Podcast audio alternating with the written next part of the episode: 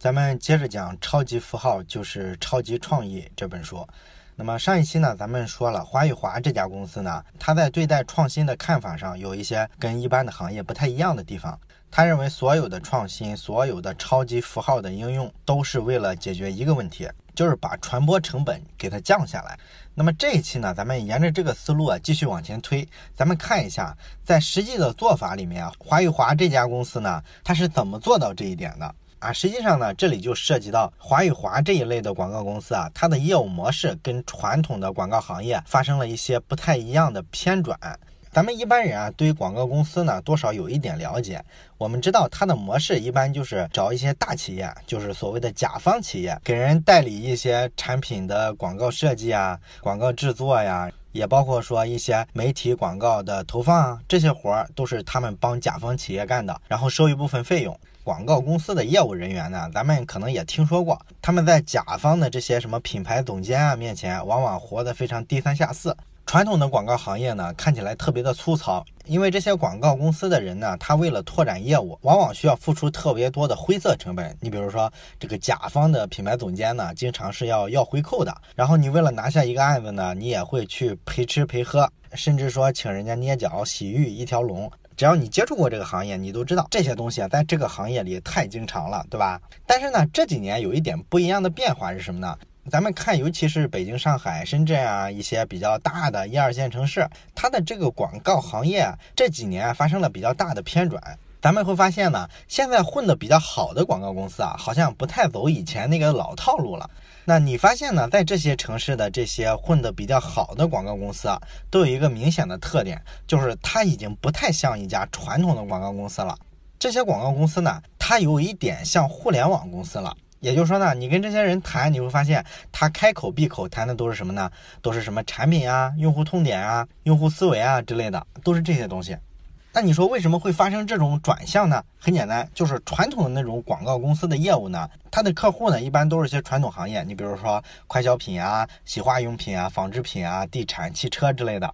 但是问题是啊，这些行业里的企业啊，一般规模都特别大啊，都是些巨头，把持着他们广告业务的，一般都是什么 4A 公司，包括像奥美啊、电通一类的这种海外的广告公司。那么本土的这些广告公司呢，它规模比较小嘛，所以说呢，大部分的本土的小广告公司，它是接触不上这么高端的客户。的，但是刚才咱们举的这些例子啊，这些传统行业里的广告客户，他们有个什么问题呢？就是他们产能过剩的程度非常重，所以呢，这些产业里面那些中小企业已经被淘汰了。本来呢，服务这些行业的中小企业的都是一些中小广告公司啊，结果他们被淘汰了。那这些小广告公司呢，向上的大品牌他又够不到，向下的都被淘汰了。然后那他怎么办呢？有一部分呢就开始转型做一些其他的行业。你比如说有一些新兴的行业。像互联网公司，对吧？咱们会看到他老有钱了啊，电视上啊，各种户外广告啊，狂砸钱。那么这类的广告公司，他们能争取到吗？咱们会发现呢，绝大部分它是争取不到的。为啥呢？因为这个互联网公司呢，它有一个运营的岗位。那这个运营的岗位呢，咱们之前也讲过它的概念。其实呢，就是在互联网公司呢，产品、技术、运营这三大条线呢，产品这个条线呢，负责设计产品的整个架构，然后技术呢是帮助产品去去实现这个架构，那么运营就负责剩下的所有环节，就是说把这个产品跟用户之间。嫁接起来的所有环节都是运营的活儿，这里面呢就包含着很多推广啊、营销一类的工作。那么那些砸得起广告费的互联网公司呢，基本都是特别大的公司。这些比较大的互联网公司呢，它往往这个运营是非常专业的，然后人家基本上做的事儿呢，跟你广告公司是非常像的。而且呢，人家互联网公司还有技术支撑啊，人家有数据工具，所以呢，人家可以判断若干个推广效果，用数据一比较，哪一个效果更好，而不像说你传统的这种广告公司，你所谓的做一个策划怎么怎么有效，基本都是拍脑袋，你有没有啥数据，对不对？所以说呢，你在这方面你会发现，人家互联网公司的运营比你还专业，所以你说你服务人家，人家谁理你呢，是吧？传统的广告公司，尤其是中小型的广告公司，这几年啊死的好多。存活下来了的呢，就是转型了的。怎么转呢？它基本上来说就是自我互联网化。换句话说，它变得更市场化。它主动的去吸收一些包括互联网行业的很多概念，像这个用户的思维啊、产品的思维啊。它开始调转呢，它原先的服务模式。我不能老靠喝酒行贿来拿广告订单嘛？那个模式明显是非常粗糙的，迟早要被市场淘汰的。所以呢，不如拥抱一个市场化的观念。既然现在是一个买方市场嘛，那我就去研究用户，研究消费者，像互联网公司一样去做营销、做广告。这就是说，最近这些年出现的比较有意思的在广告这个行业的一种变化。那么很明显呢，华与华这家公司呢，就是带有这种变化的色彩的一家比较大的广告公司。那么他们这种变化呢，首先是体现在哪儿呢？体现在产品观上，也就是说呢，他们对产品是个什么，有一个非常接近互联网的那么一个认识。咱们之前讲过好多书，都提过互联网对产品的认识。那在互联网人的眼里呢，产品就是一个痛点的解决方案。打个比方说吧，你想在桌子上打一个洞，这就是你的痛点。那么互联网人认为的产品是什么呢？就是说能够给你打洞的一个工具啊，比如说一个打孔机，它可以帮你实现这个目标。所以这就是一个好产品。那在转型过的这帮营销人的眼里，他们怎么看产品呢？他们是这么认为的：这个消费者去买这个打孔机的时候，他买的到底是什么？真的是打孔机吗？其实不是，其实他想花钱买的是那个孔。你想想是不是？所以说呢，销售的本质你不应该盯着打孔机看，而应该盯着这个孔，盯着这个洞看，对不对？打孔机这个产品，它的本质是什么呢？它只是一个购买的理由。而且你去看一下这些早期的广告，比较有活力、能够穿越时间的那些，其实都符合这个原理。也就是说，它的广告里是明确的把产品当成一个购买理由推荐给消费者。你比如说，咱们最熟悉的那句“送礼只送脑白金”。他把你买脑白金的理由直接给到你了，你要送礼，这就是非常巧的一种策略。还有一句特别著名的广告词叫做“送长辈黄金酒”，啊，你买这个酒是为了送给你的父母，哎，所以说呢，在华与华这一类广告公司的眼里呢，他们是这么看产品跟销售的关系的。那么从这个逻辑出发呢，华与华公司呢做过一些实战的营销案例。你比如说有一个特别著名的地产公司，在北京那边叫做孔雀城。那么当时呢，华与华给他们做广告的时候呢，就按照这个打孔机跟打孔的区别，把所有的注意力都放在这个孔上。咱们知道，一般的地产商他卖楼盘的时候打的那个广告啊，一般都是讲他在什么什么地段，哎，这个上风上水，然后户型多大，都是强调这些东西。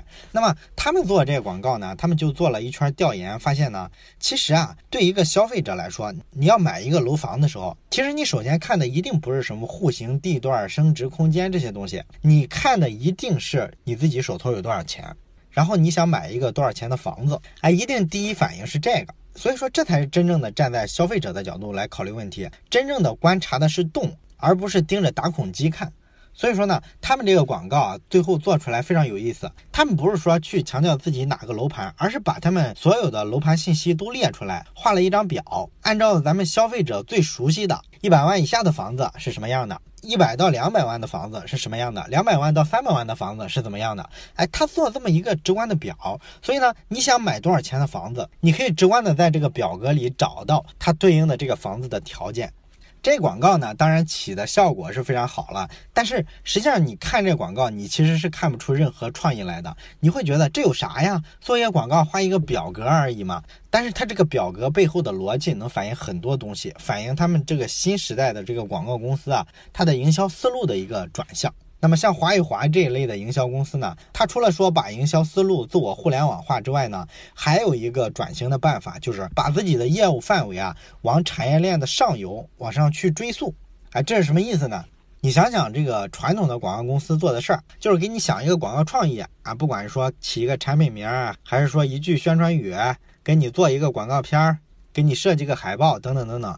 这些传统的广告公司干的事儿呢，咱们刚才讲了，在这个新时代呢，面临的挑战特别多，所以呢，它不是特别灵了。那么你这个时代要做广告，你应该怎么加强自己的竞争力呢？那么华与华的一个探索呢，就是往上游走，因为华与华这家公司啊，它从来不承认自己是一家广告公司，他呢一般都对外宣称说自己是一家营销咨询公司。你看，加上咨询这两个字就高大上了，对吧？而且营销咨询这个东西啊，你从字面就能看出来，他应该是对这个企业大的一个销售战略啊，给他提一些建议，然后给他做一个顶层设计之类的，应该干这一类活儿，对吧？那这个活儿你会发现它有一个什么特点呢？它就跟这个甲方企业的联系啊要紧密的多了。不是说原先咱们那种广告公司，就是我有一新产品推出来了，然后什么东西都定死了之后，把你广告公司拉过来，来你给我设计一个广告语，给我拍一个片子，然后给我放到媒体上投放，哎，这是一个打工的活儿，对不对？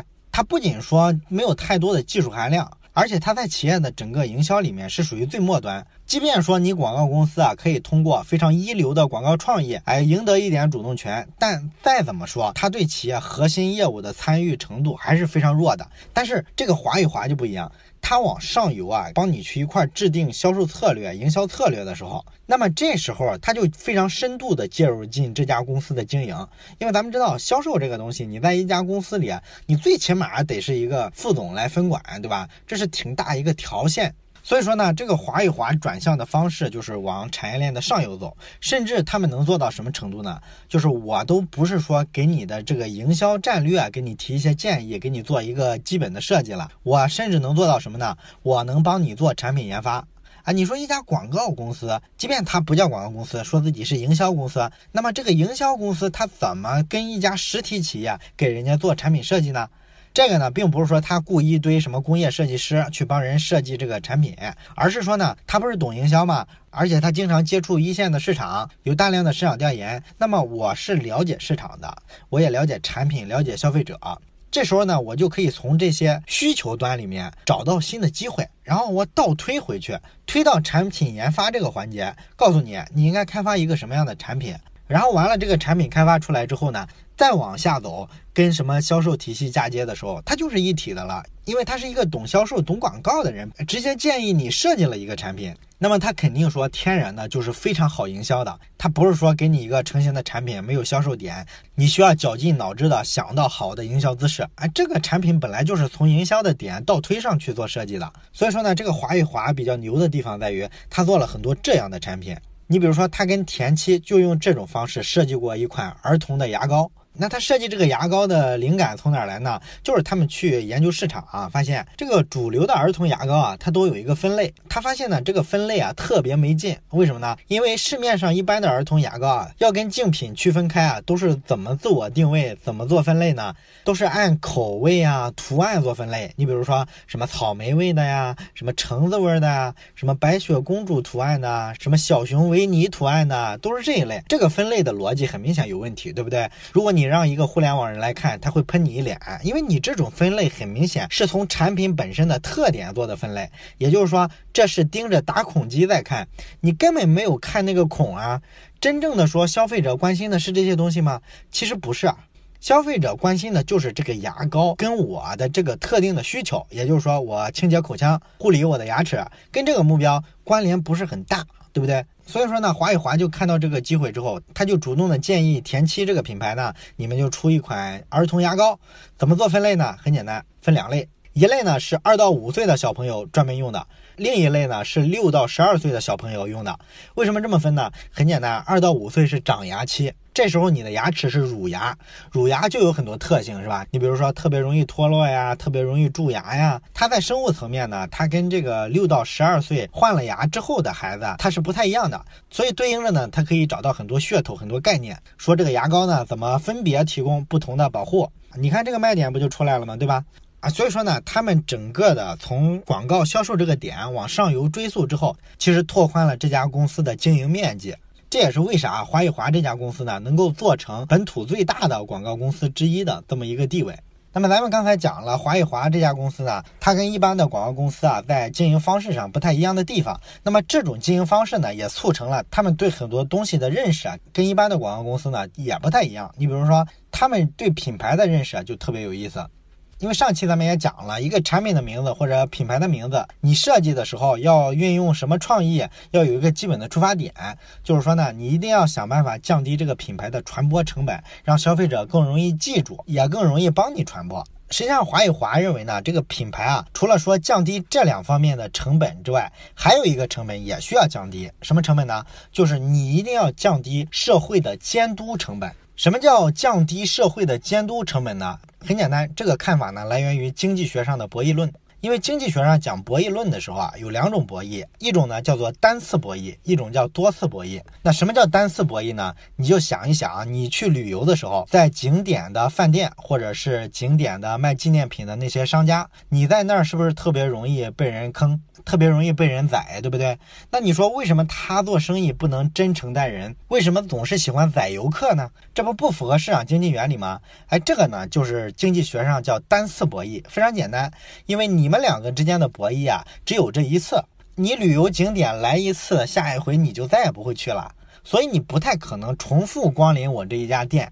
所以说呢，我坑你一次就坑你一次呗，我能多赚点就多赚点嘛，对不对？这就是为啥在景区消费啊，往往比较坑爹。跟这个单次博弈对应的呢，还有一种叫多次博弈。多次博弈就是一个比较典型的品牌的使用场景。也就是说呢，我不能坑人，因为我这个产品啊，人家买了之后，回头还会再来买，而且他买了之后，他可以告诉其他人，有一个口碑的传播。所以我面对这种大规模的可以重复的交易，品牌就非常重要了。品牌其实起的一个作用是什么呢？就是降低你产品的社会监督成本。人家监督你非常容易，一旦说你这个品牌啊服务质量特别差，开始坑消费者，那么很快一传十十传百，你就卖不出去了，降低社会监督成本。而品牌实际上它的本质就起这个作用。那你从这个点出发呢，你发现好多人的这个认知都有问题。你比如说，有些企业家会提出这么一个概念，叫做双品牌战略，或者叫多品牌战略啊，这是什么意思呢？就是说你一个企业你要做品牌，同时做好几个品牌，这样呢，假如一个品牌。出了质量问题或者什么乱七八糟的事儿，它垮掉了。但是你还有其他的品牌，所以说你可以规避风险。哎，这个就是所谓的多品牌战略。那么在华与华的眼里呢，就觉得你这个多品牌战略就是个伪概念。为啥呢？因为品牌的内涵它就是要降低消费者对你的监督成本，鼓励消费者来监督你。这样呢，你可以逼着自己高标准、严要求。然后做成一个基业长青的品牌，哎，你这个倒好，想通过多品牌的方式绕过这个监督，你这根本就跟品牌的内涵啊背道而驰了，所以你是不可能出现什么多品牌的，这个企业一定要完。而且呢，从这里还可以延伸出一个话题，就是咱们看好多企业家经常谈社会责任这个词。那好像是说呢，这个企业做大了，然后老板呢就经常出来站台说呢，我们要承担社会责任啊，我们要经常做点好事儿。所以呢，他们经常呢就去给敬老院送点东西啊，或者说跑到西部去援建什么希望小学，然后让媒体帮他们宣传宣传啊，这个呢就是企业履行了社会责任。哎，在咱们普通人看来也会觉得这好像有点虚，是吧？而且会觉得社会责任这个词啊，经过他们这么一搞啊，好像咱们都有点反感。哎，似乎说呢，这个社会责任就是一种道德绑架啊！他只要挣了钱呢，就应该做点好事儿，在老百姓心中呢树一点好的形象。但是这么去做呢，咱们会觉得特别功利，对不对？那社会责任这个东西究竟是不是这么虚呢？那么按照社会责任的定义呢，国际上一般比较通用的都是这么说的。他说社会责任是个啥呢？社会责任指的是。企业在创造利润、对股东负法律责任的同时，还要承担对员工啊、消费者啊、社会啊、环境啊都有一些责任。但是这个定义啊，很明显是错的。为啥呢？如果社会责任按他这么说的话，它就是一种义务了。你非常痛苦。你发现企业有什么动力在挣了钱之后要去追求一个超越利润层面的对社会环境的回馈呢？很难嘛，对不对？我们看不到它的动力在哪儿。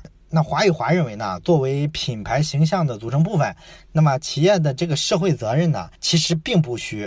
为什么呢？因为企业的社会责任就是企业的业务，而不是一个义务啊。这什么意思呢？咱打个比方啊，比如说蒙牛或者伊利啊这种牛奶企业，你说它的社会责任是什么？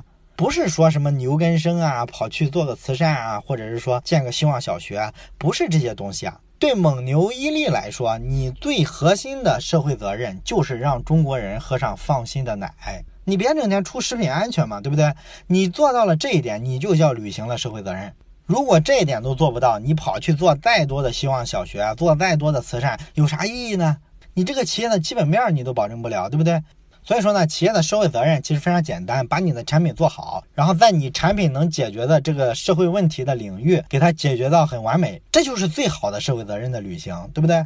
那么从这个点，咱也可以做一个推论，就是你既然说社会责任其实就是你企业的业务本身，那么咱们就可以发现，什么叫好产品，什么叫坏产品呢？其实有一个非常明显的标准，就是一个好产品一定是能说得出来。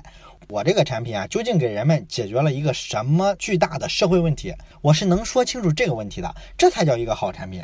一旦说你说不清楚啊，你就觉得我这个产品就是挣钱，但是它解决了什么社会问题呢？你发现说不出来，那这时候就有问题了。这个企业呢，你就很难说它是一个能承担起社会责任的企业。所以你从这个角度去判断企业产品的时候，你会发现有一个完全不一样的考量。那么讲到企业的社会责任了，咱可以再延伸一步，讲一下企业的公关。咱们知道很多企业都有公关部，那这个公关部门呢，它其实干的事儿呢也是特别虚，对不对？一般都是什么正面引导宣传自己的企业做点什么好事儿，一定要通知到各个媒体，花钱也要让人家报道一下。然后一旦出了什么坏事儿呢，就各种打压，让各媒体不要报道，花钱上网上删帖子灭火，这就是所谓的公关部门干的事儿，对吧？所以说呢，这个公关在咱们普通人眼里呢，就是一个特别讨厌的角色，特别的假，一点都不真诚。